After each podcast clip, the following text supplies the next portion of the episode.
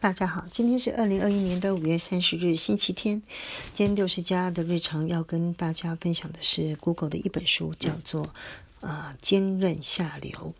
坚韧就是坚持的意思。这是在这两天呢，呃，News 九八所推荐的一本书。那六十家人呢，到 Books 里面呢去 Google 了一下内容，看了以后呢，啊，就只想为这本书呢下一个定义，叫做四个字。触目心惊。好，来跟大家分享一下我是 Google 啊坚韧下路这本书的主要的内容。坚韧呢，讲的就是兼职的意思，就跟正职是对立不同的哈。那这个问题是这样，其实很多的行业目前我们都看到有所谓的兼职的情形，但是没有想到呢，在大学里面呢，呃，兼任教职的人员呢，啊，这个比例呢是越来越多的。那所以呢，呃，这本这本书的作者呢，呃，他就嗯，为美国的高等教育大学的崩坏呢，呃，提出了一个问题。在中文的翻译本是今年二零二零年的十月份翻译出来的，它的副标题呢是说“流浪博士何处去”。那其实，在美原文书里面，它的副标题是“美国的大学如何背叛了他的”。教职员、学生以及使命。那如果要为这本书做一句话的话呢？他想表达的是流浪博士的哀歌。那六十家人看了以后，只想给他四个字，叫做触目惊心。那作者呢，对这个问题呢，嗯，他是对美国的教育呢，呃，提出了问题，也提出了。他认为为什么会发生这样的状况，但是他没有办法给出解答，因为这是一个系统性的问题。他说的是美国的高等教育呢，他认为大学的崩坏呢，主要的原因呢有两个，一个就是大学公司化，所以大学必须要自负盈亏，他必须要对于他赚钱或赔钱这件事情呢，必须要自负盈亏，所以他会想多赚一点钱，他会有一些。走中的方法。那为了想要少一些成本支出的时候呢，他就希望员工更少，希望员工的工时更长，而付出的成本又更低。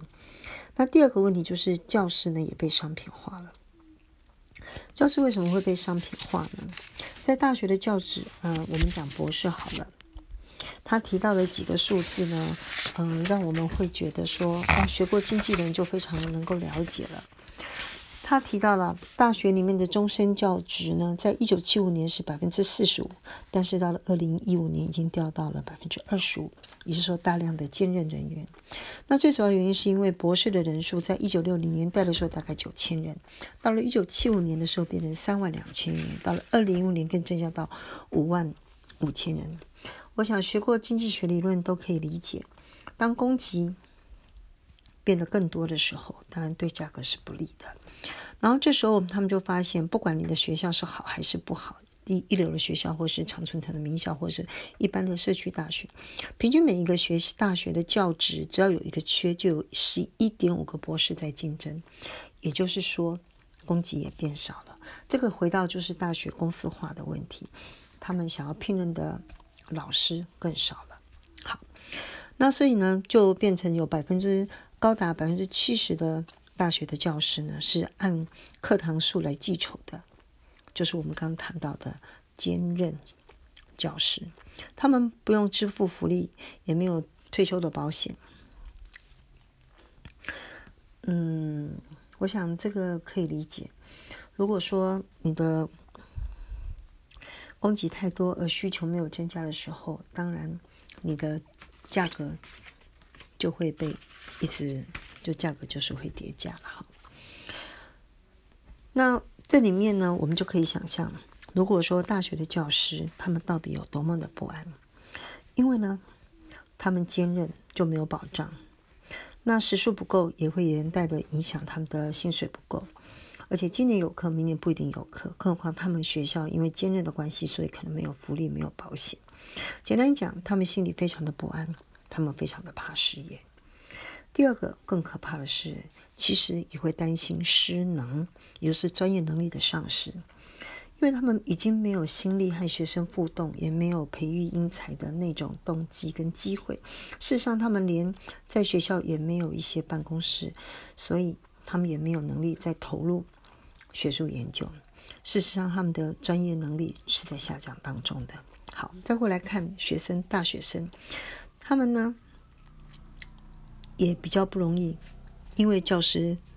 兼职的关系，所以他们比较不容易找到他们所谓的 mentor。我们来看一下哈，我们在过去中国人的想法里面有讲过，师师者是传道授业解惑。当教师，特别是高等教育的大学的教教师，他们没有心、无心也无力，甚至会变成无能的时候，他们如何来担任这个传道授业跟解惑这三件大事？所以也难怪我们的大学生如此的迷惘。结果呢，人心惶惶，不只是大学生人心惶惶，我相信这些大学的教授也是人心惶惶。这时候就让我想到我们以前提过的，我们读过的《语音大同篇》里面，第一个幼有所养，小孩子呢必须要受到完整的教育；壮有所用，培育好的青少年呢必须要有一个适当的工作，让他能够。去展现，